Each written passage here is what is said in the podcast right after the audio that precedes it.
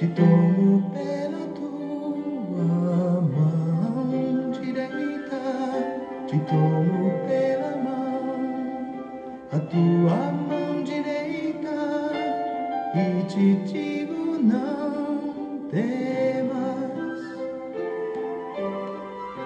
não temas, eu sou contigo. Deus é bom o tempo todo. E o tempo todo Deus é bom. Graça e paz, meus queridos. Estamos juntos em mais um encontro com Deus.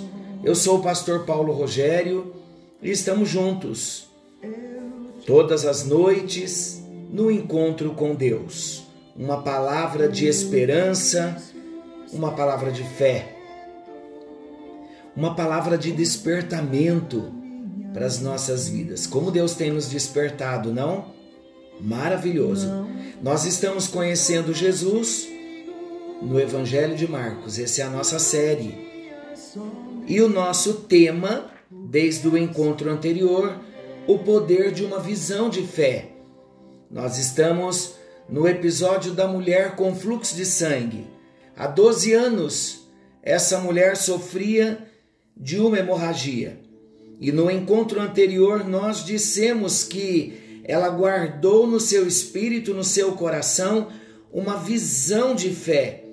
E ela alimentou esse sonho no coração.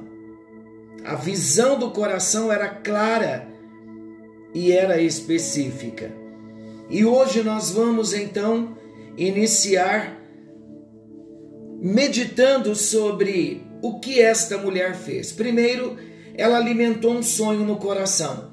Veja outra atitude desta mulher. Lembrando que é a mulher que há 12 anos estava sofrendo de uma hemorragia. Ela agiu conforme a visão do coração. Primeiro alimentou um sonho no coração. Só que não era um sonho dela, era um sonho de Deus para ela ela entendeu o que Deus queria para ela e teve fé. E agora vemos a mulher agindo conforme a visão do coração, a visão no seu espírito. Nós vemos que a mulher não ficou apenas no sonho interior. Ela seguiu, ela partiu rumo à concretização dos seus ideais. A linguagem dos lábios daquela mulher estava em sintonia com o que ela cria no coração. Quando nós estudamos orando a palavra, nós falamos muito da nossa boca proclamar o que a palavra diz e não a circunstância muitas vezes que nós estamos vivenciando. Isto não é negar o fato. Isto é confessar a palavra diante da situação. Então a mulher nos ensina com as atitudes dela. Meus queridos, é muito importante a linguagem dos nossos lábios estar em sintonia com o que a palavra já nos disse.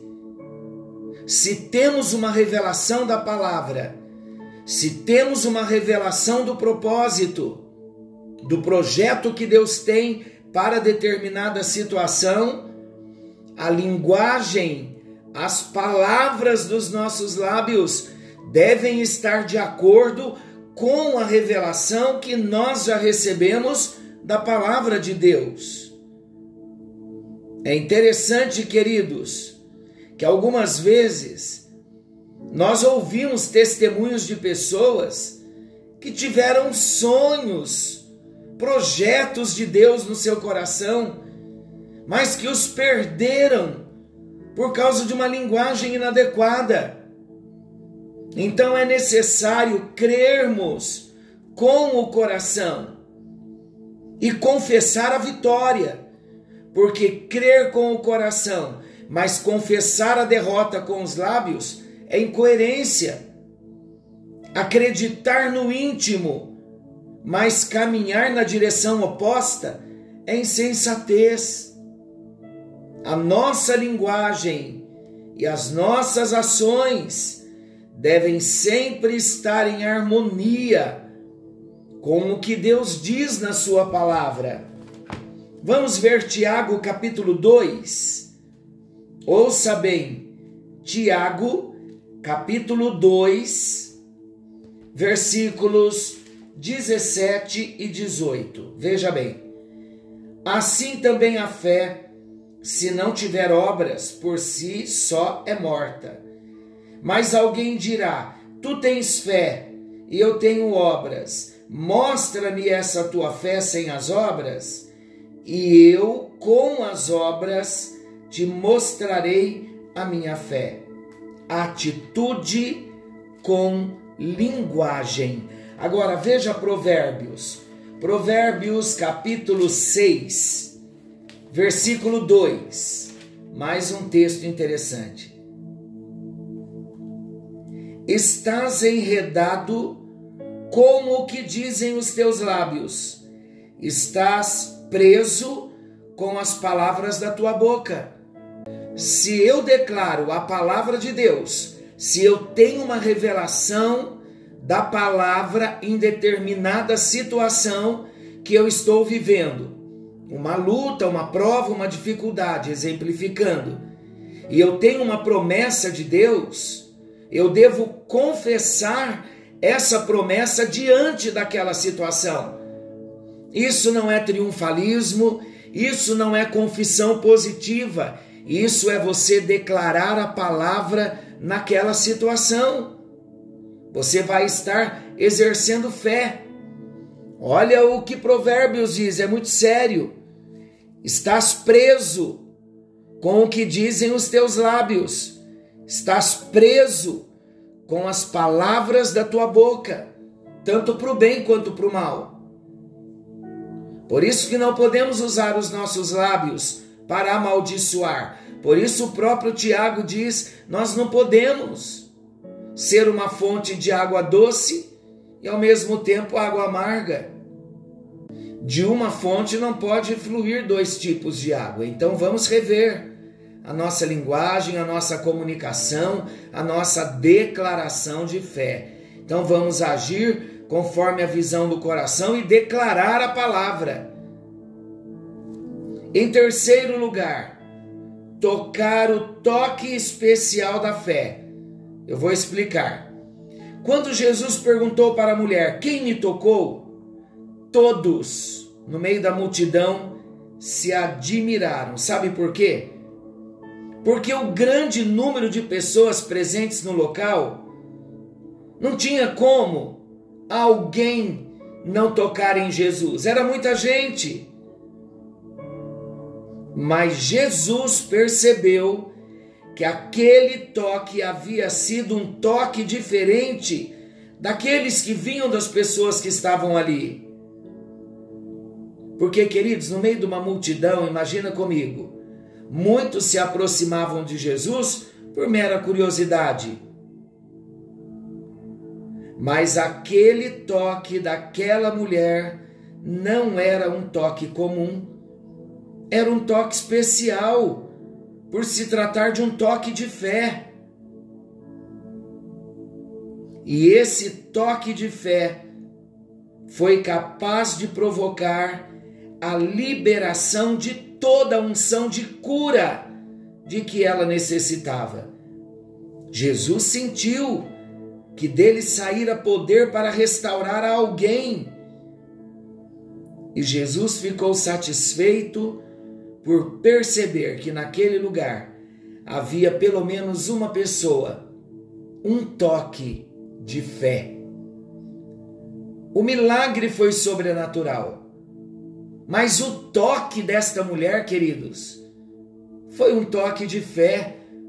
O toque já foi um toque sobrenatural, porque ela tocou acreditando que ela receberia a sua cura.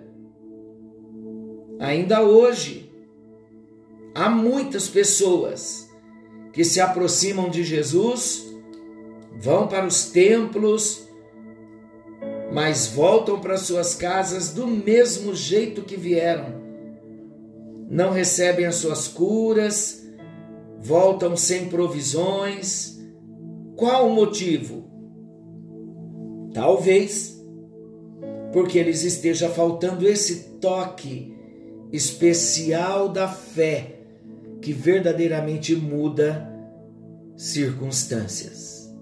Ou ainda porque as pessoas não têm conseguido formar uma visão clara do que Deus quer fazer e por isso não conseguem receber o que não visualizaram e declaram o que a circunstância apresenta, o que os olhos físicos estão vendo.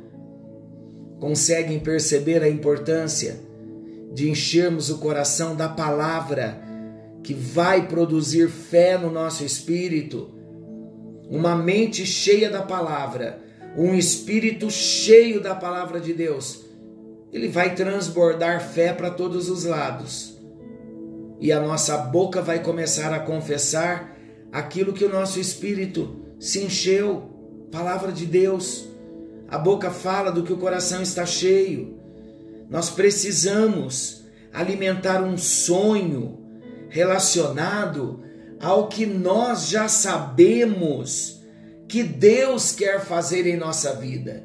Nós falamos muito isso em alguns encontros anteriores, porque eu tomo muito cuidado com a interpretação daquilo que eu estou dizendo, porque eu não creio na confissão positiva, eu não creio no triunfalismo, mas eu creio muito no confessar a palavra, no declarar a palavra, eu creio no orar a palavra. E isso não tem nada a ver com confissão positiva. Isso não tem nada a ver com visão triunfalista. Por isso precisamos alimentar o nosso espírito com a palavra de Deus, até que no nosso espírito suba uma promessa de Deus a respeito da situação que nós estamos vivendo, e quando nós declararmos a palavra naquela situação, o milagre vai se desencadear, vai chegar, vai acontecer. Sabe o que eu tenho aprendido? Eu tenho aprendido que nós devemos caminhar em linha com o que nós cremos no nosso coração e não permitir que a linguagem negativa ou as atitudes incoerentes com aquilo que nós temos crido venham roubar os projetos de Deus para a nossa vida. Necessitamos estender o braço da fé genuína, da fé verdadeira, da fé pura e fervorosa, que certamente vai liberar todos os recursos benditos que nós desejamos. Vamos buscar da parte de Deus, no nosso tempo de oração, vamos anotar aquelas impressões que vierem à nossa mente. Elas podem indicar um plano, uma estratégia ou um direcionamento. Creia que Deus falará com você. Senhor nosso Deus, amoroso Pai Celestial.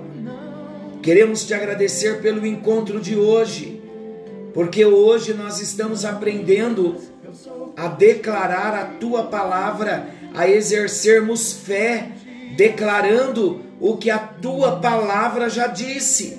Por isso, enche o nosso coração da visão da tua palavra, da visão da tua promessa Faz subir no nosso espírito a revelação da tua palavra acerca da circunstância que precisa ser alterada para confessarmos a tua palavra de acordo com a revelação que já recebemos e veremos então o quadro sendo alterado, como o quadro desta mulher que há 12 anos sofria um fluxo de sangue. Eu não sei quanto tempo, quantos anos Cada um dos teus filhos tem sofrido com algumas causas, mas uma coisa eu sei, ó Deus: traz uma palavra revelada no coração de cada filho, para que possamos juntos nos levantar com a palavra nos lábios, a palavra que já está impressa lá no nosso espírito, para confessarmos esta palavra e vermos a bênção chegando. Eu oro no nome de Jesus crendo nos milagres e no algo novo que o Senhor está trazendo à luz. Em nome de Jesus. Amém, amém e graças a Deus. Deus te abençoe. Que o Senhor nos fortaleça. Querendo o bondoso Deus, estaremos amanhã de volta, nesse mesmo horário, com mais um encontro com Deus. Forte abraço, fiquem todos com Deus, uma excelente noite. Não se esqueçam, Jesus está voltando.